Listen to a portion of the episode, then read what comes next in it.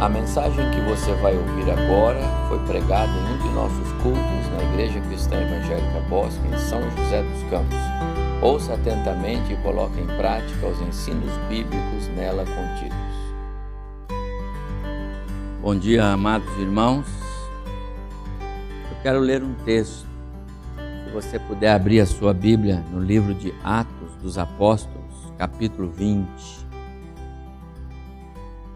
Atos, capítulo 20,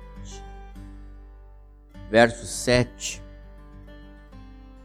até lá o verso 12. Hoje à noite, eu vou usar esse mesmo texto, mesmo texto, mesmo texto que vou ler agora de manhã, vamos meditar nele. Quero também pregar à noite para a nossa edificação espiritual.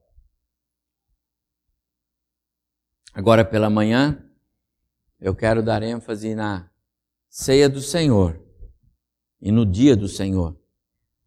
Porque hoje é domingo, é o dia do Senhor e é o dia em que a igreja se reúne para, entre outras coisas, celebrar a ceia do Senhor. E disse assim o evangelista Lucas, é ele quem escreveu o livro de Atos, e ele escreveu assim: No primeiro dia da semana, estando nós reunidos com o fim de partir o pão, Paulo, que devia seguir de viagem no dia imediato, ou seja, na segunda-feira, exortava-os e prolongou o discurso até a meia-noite.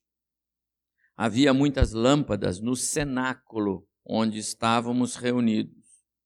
Um jovem chamado Eutico, que estava sentado numa janela, adormecendo profundamente durante o prolongado discurso de Paulo, vencido pelo sono, caiu do terceiro andar abaixo e foi levantado morto. Descendo, porém, Paulo inclinou-se sobre ele e abraçando-o, disse: Não vos perturbeis, que a vida nele está.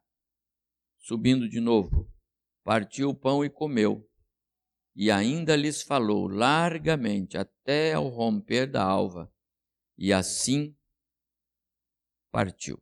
Então conduziram vivo o rapaz e sentiram-se grandemente confortados. O Senhor abençoe muito o nosso coração Daqui a pouco vamos meditar em uma parte desta porção bíblica e à noite numa outra parte desta mesma porção bíblica para nossa edificação espiritual. Atos capítulo 20, versos 7 a 12, conforme lemos, é, tem uma narrativa uma narrativa bastante especial a respeito de um fato que tem tudo a ver conosco nesta manhã. Primeiro, porque o que Lucas escreve aqui aconteceu num domingo pela manhã, no primeiro dia da semana, domingo. Em segundo lugar, porque o texto diz na sequência: estávamos reunidos com o fim de partir o pão. Então era dia de ceia.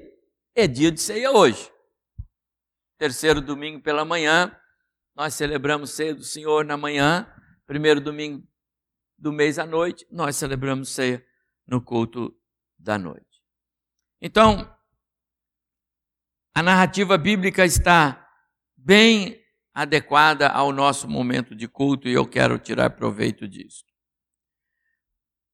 Mas esta narrativa bíblica ela é um pouco mais rica. Aliás, ela é muito mais rica do que parece. Ela é muito mais é, é, didática do que os, os poucos versos transmitem.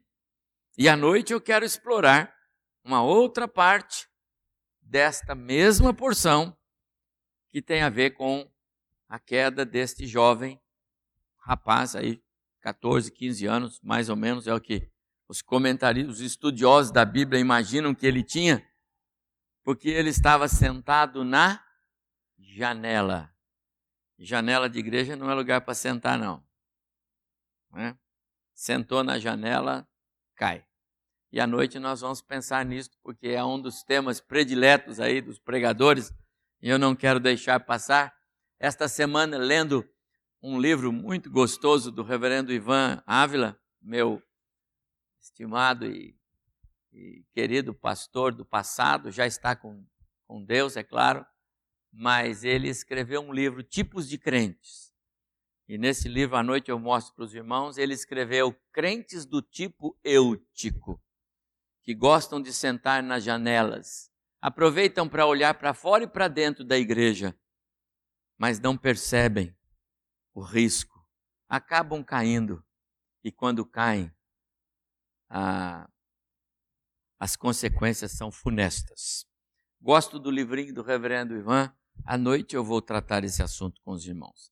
Mas o mesmo texto nos fornece um outro é, tema bastante interessante, que ele fala sobre esses dois é, é, aspectos da vida do cristão. Primeiro, o domingo. O domingo é o dia do Senhor. Não é o dia do clube, não é o dia da, da feira, não é o dia, não é o dia do negócio do automóvel, não é o dia, não é. Não quer dizer que é, você está de férias ou tem um feriado prolongado e você vai aproveitar viajar com a família. Então, ah, mas o pastor disse que não pode ser no domingo. Não estou dizendo isso. Se você tem um feriado prolongado e o domingo caiu no meio, aproveita, vai passear com a família um momento seu com a família, de comunhão, de confraternização. É muito importante, não perca isso, por favor. Não estou dizendo para não perder. Eu estou dizendo que o domingo não é o dia para. Não é o domingo que você olha, sabe, eu estou com muita coisa para fazer durante a semana, então domingo eu vou tirar o dia para descansar, já está em pecado. Olha, eu tenho que terminar umas coisas, eu vou usar o domingo, já está em pecado. Domingo não é para isso, domingo é do Senhor. É o dia que o Senhor separou para que a igreja pudesse se congregar, estar congregando. Então é, é fato isso, e é isso que nós vemos nas Escrituras Sagradas. Então, esse é o primeiro aspecto importante sobre esta porção. Mas deixe-me dar uma introdução primeiro, para que os irmãos entendam onde nós estamos no texto de Atos, capítulo 20. Paulo está voltando da sua terceira viagem missionária.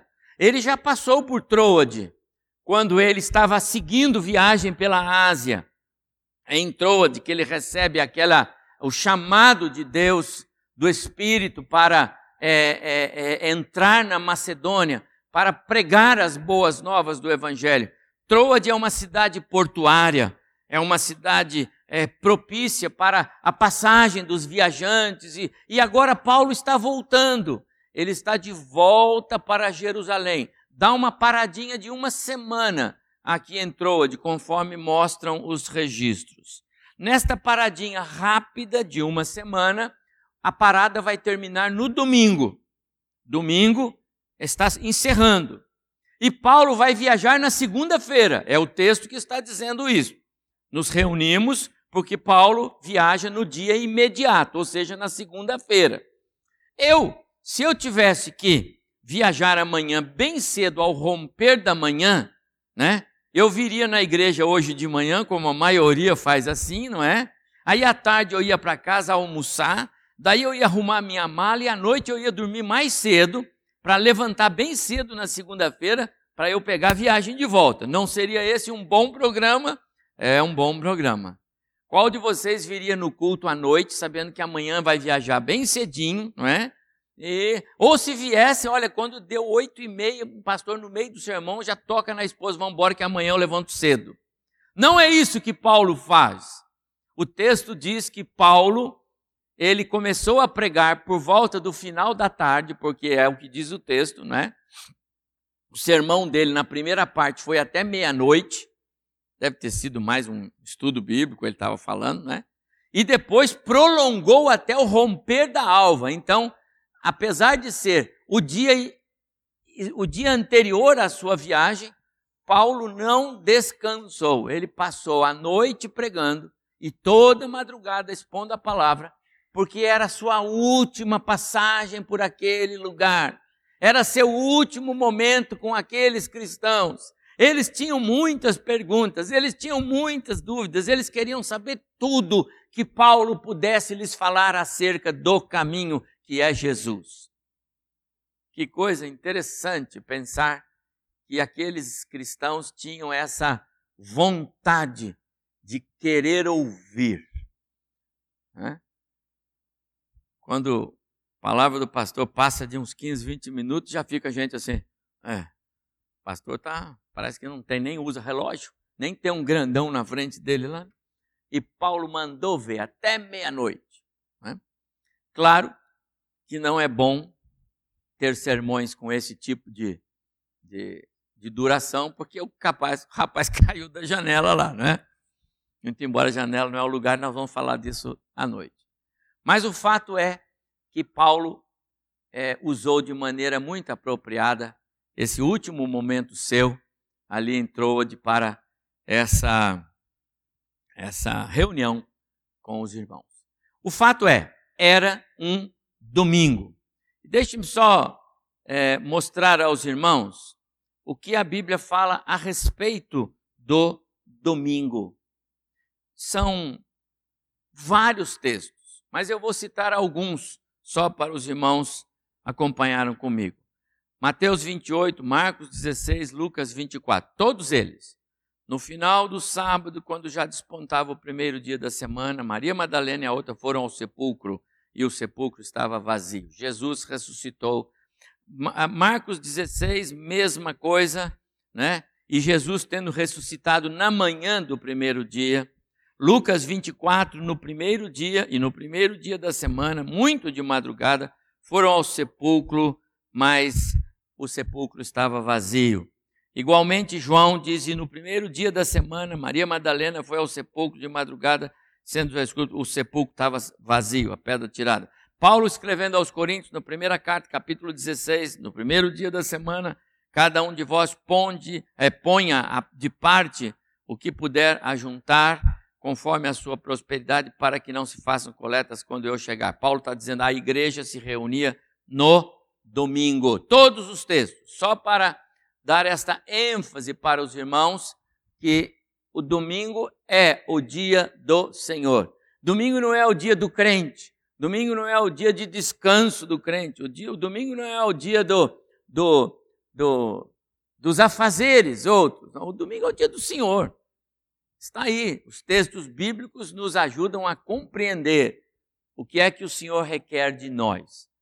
Nós damos é, uma carga horária enorme para as atividades seculares. O domingo é o dia do Senhor. Domingo não é o dia de ficar em casa fazendo o almoço para receber a família. Às vezes, pastor, você vai almoçar em casa? Se você vier na igreja, nós vamos junto. Esse negócio de ficar aqui, porque você vai fazer o almoço para lá, não dá certo. Porque domingo não é o dia desse tipo de atividade. Escolhe outro dia. Não o dia do Senhor. Isso tem tirado pessoas da comunhão. E eu vou dizer hoje à noite que a janela da igreja não é só aquilo que parece. A janela da igreja é tudo aquilo que nos distrai, tudo aquilo que tira de nós a vontade de adorar. Crentes que estão na janela, isso é só à noite, não é agora, mas são aqueles que começam a arrumar outras coisas. E essas outras coisas começam a preencher o seu coração. E sabe o que acontece? Ele já não sente mais necessidade de saber o que está passando aqui dentro. Quando você chega em casa, se a sua família não está com você, eles perguntam: o que foi que o pastor pregou? Qual foi a aula da escola dominical? Tem interesse? Você acha que os irmãos que não vêm à igreja têm interesse em saber qual é o sermão ou qual foi o estudo bíblico? Sabe por que, que não tem? Porque aquilo já não faz parte mais da sua espiritualidade. Ele está em estado de dormência, está na iminência de cair. E vai cair. E vai cair. A questão é que tipo de estrago vai fazer quando cair. Quantos mais vão cair com ele? Porque acontece isso. Quando é o pai que está nesse estado de dormência e os filhos começam a ver, os filhos vão cair e vão cair junto com o pai. E, e quando é a mãe é a mesma coisa. E assim sucessivamente. O fato é, o domingo é o dia do Senhor. E nós fazemos muito bem em ensinar os nossos filhos e mostrar para eles ter amor pelo dia do Senhor.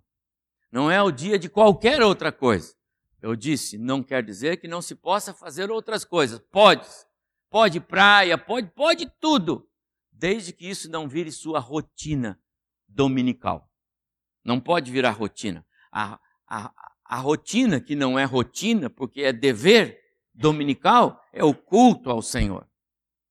Isso é rotina, isso é dever dominical. Isso tem que ser o prazer da sua alma. Se você ensina seus filhos a fazer outra coisa ao domingo, o dia que você disser, ah, mas vamos na igreja, ele vai falar, ah, mas não, pai, não vamos não. E aí você já perdeu. Já perdeu. E sabe, não tem coisa mais triste para nós pais quando nós perdemos diante dos filhos. Difícil você recuperar. A vergonha é tanta que você perdeu. Então não deixe isso acontecer. O domingo é o dia do Senhor. Agora, por que não o sábado?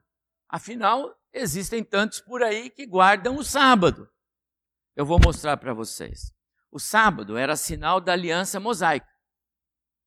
Não tem nada com Cristo. Quando Deus deu os mandamentos, estão lá em, é, no, na, na, antiga aliança, é muito claro que o, a guarda do sábado era especificamente para os judeus. E eu só pus o começo aí porque os filhos de Israel, e esse versículo de capítulo 31 de Êxodo, é, é, a eles, é a eles que é dado o guardar o sábado, observar as leis, etc, etc. A igreja, os cristãos, estão na nova aliança. Nova aliança, antiga aliança. Nova aliança é a partir de Cristo. Antiga aliança são os mandamentos da lei. Em segundo lugar, não há mandamento no Novo Testamento sobre guardar o sábado.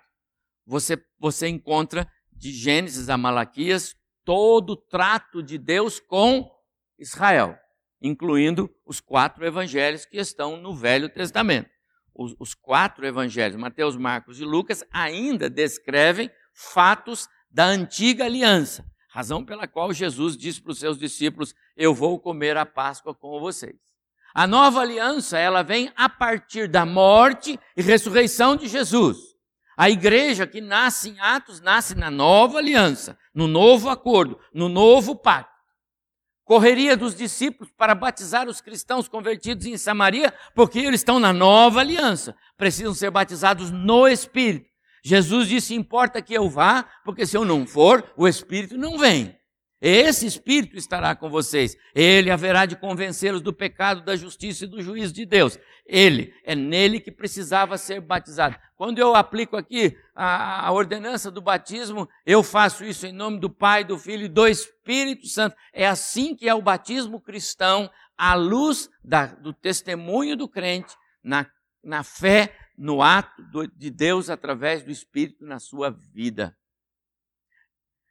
A antiga aliança ordenava a guarda do sábado.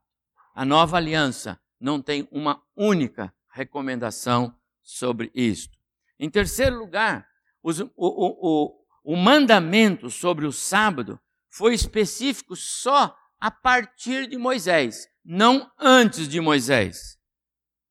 Portanto, não é alguma coisa universal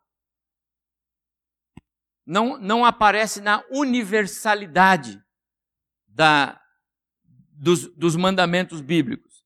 Deus, na sua palavra, tem princípios, princípios e regras. Os princípios, eles são é, eternos, transcendem as alianças. Abraão creu e isso lhe foi imputado por justiça. A fé transcende qualquer aliança. O mandamento de guardar o sábado, ele não está fora do contexto da lei, ele só existe na lei. Então ele não é princípio, ele é uma regra para o povo judeu.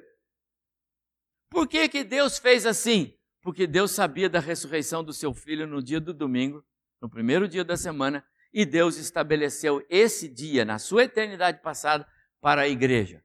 Por quê? Porque isso nos distingue da lei. Nós não estamos mais a observar nem debaixo nem sob a tutela da lei. A lei foi cumprida. Quem o fez? Cristo. Quem é o. É, é, é, por que razão nós nos reunimos aqui? Por causa da lei?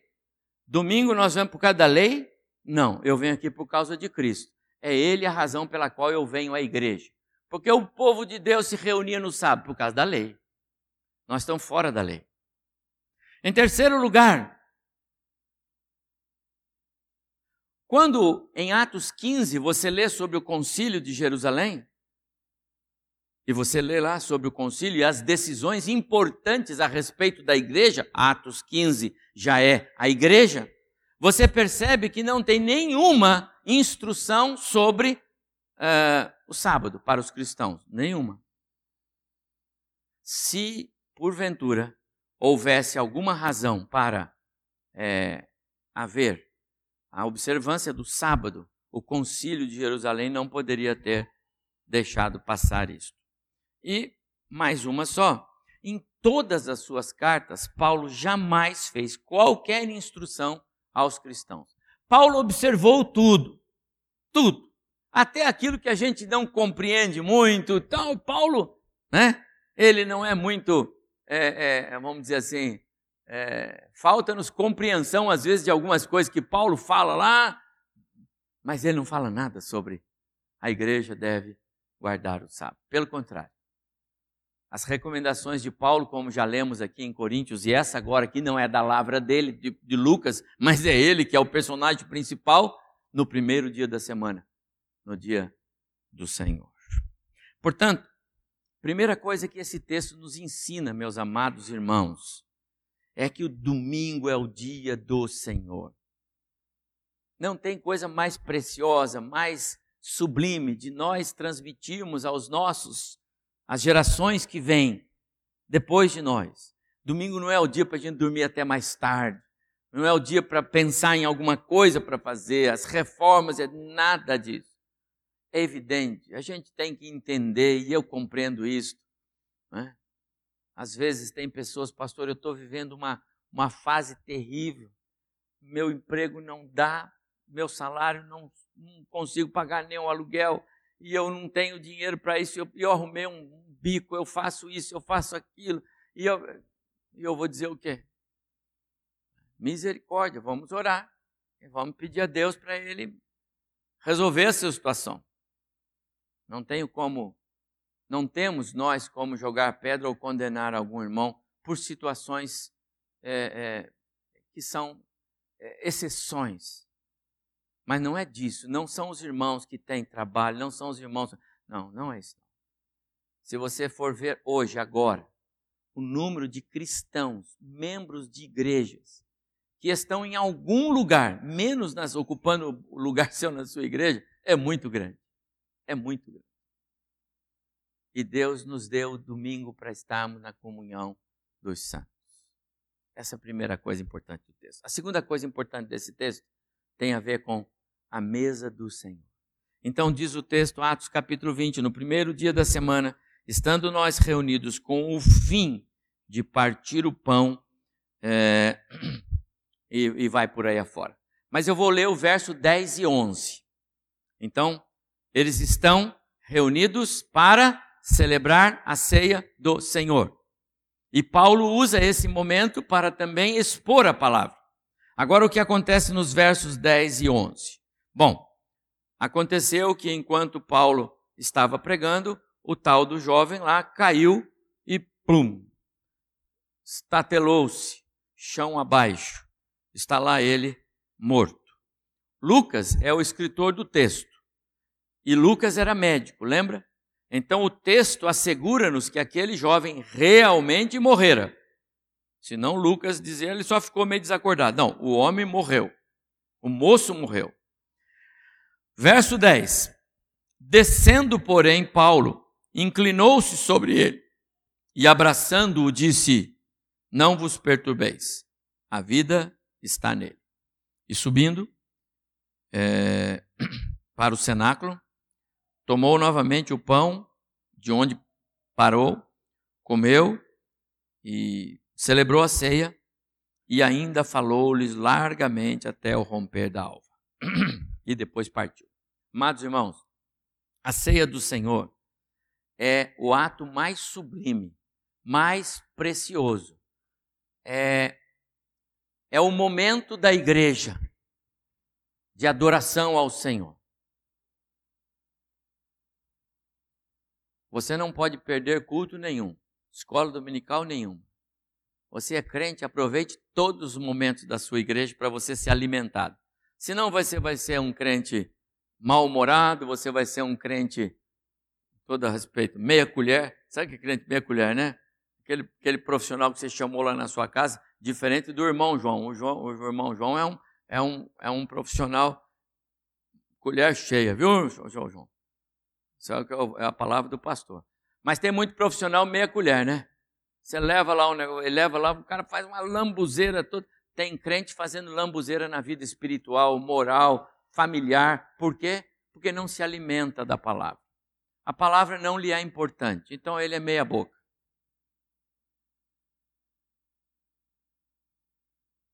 O apóstolo Paulo está nos ensinando que de todas as reuniões da igreja, a, a reunião da comunhão é a mais importante. Ela é sublime, ela é a comunhão em que os crentes precisam estar compenetrados, não perde nada, não se deixe, né? Às vezes você está na sua casa assistindo um filme. Quem assiste um filme em casa? Tá uma vontade enorme de ir no banheiro fazer xixi, mas só sai no intervalo. Mas por que que no culto, durante a pregação, isso não acontece? Falta de vontade de alimentar, de estar situado. Então entrou e saiu. Entendeu a mensagem do Senhor para o seu coração? Não. A ceia do Senhor não é um não é um isso aqui não é místico não, irmãos. Isso aqui não tem poder nenhum nesse copo. Aliás, eu tenho que dizer para você, se não veio para cá para adorar o Senhor, não pegue o copo, porque não vai fazer diferença e vai trazer prejuízo. Paulo diz isso, é por isso que então tem não poucos estão entre vós doentes, morrendo, tombando. Por quê? Porque pensam que essas coisas são místicas. Tem poder? Não tem.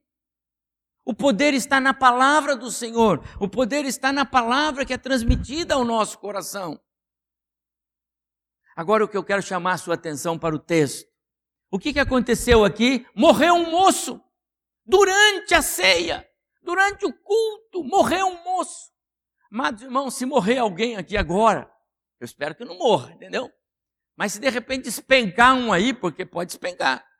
Pode despencar pela janela, pode despencar no banco. Está tão desatento com o que está acontecendo que a desatenção faz despencar. É isso que aconteceu lá. Eu acho que o que vai acontecer aqui é que nós vamos ter que parar o culto.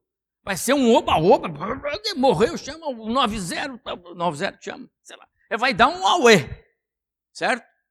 E vai ficar lá fora, corredores, gente falando, vizinho, pá, pá, pá. Você viu o que aconteceu aqui? Paulo não deixou nada disso acontecer. Despencou o moço, bluf, lá fora. Aconteceu, Paulo, caiu o caboclo lá fora. O Lucas correu lá, tomou o pulso e disse, Paulo, o, o, o jovem está morto. Irmãos, estejam em oração. E o Paulo vai lá, repete o que aconteceu lá em 1 e 2 Reis. Está lembrado 1 e 2 Reis? quando é, Elias debruça sobre o filho da viúva de Sarep, ora por ele. Depois, em segundo reis, é, Eliseu debruça sobre o filho da sunamita.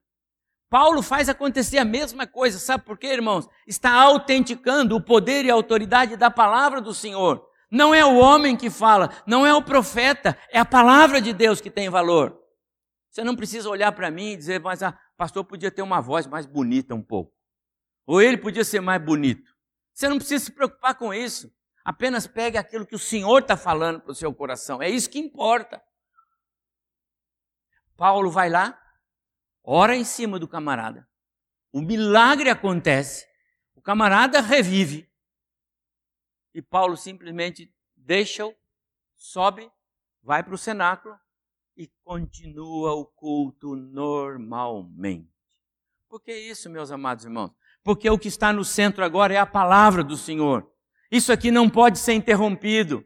Não posso ficar saindo porque a palavra está sendo falada. Eu não posso me distrair porque a palavra está sendo falada. Eu não posso pegar o celular e olhar agora o meu WhatsApp porque a palavra está sendo falada. Eu não devo me distrair com as crianças ao lado. Eu não devo porque a palavra está sendo falada.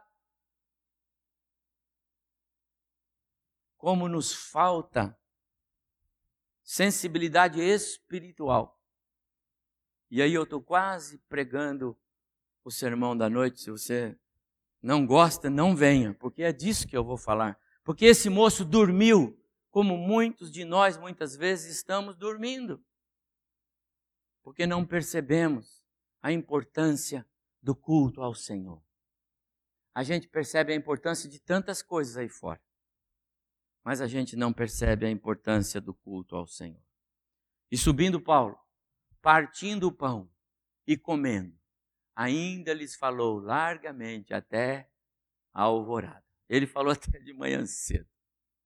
E o povo ficou lá e ouviu a palavra e foi alimentado por ela. Amados irmãos, a minha palavra nesta manhã é que, é, é, entre outras coisas, nós não podemos deixar que esse tempo nosso na casa do Senhor seja perdido você levantou, veio para cá, arrumou, pôs roupa bonitinha, vai ter que lavar porque fica suando, vai perder o sabão, perder... veio para a igreja, aproveite a palavra, aproveite o culto, aproveite a aula, aproveite tudo. O cristão aproxima-se de Deus firmado na sua na solenidade desse momento. O cristão aproxima-se de, de Cristo ah, firmado no seu sacrifício. O que Cristo fez não foi pouca coisa, foi muito. Nós precisávamos ter essa atitude de compromisso, de seriedade para com o nosso Deus.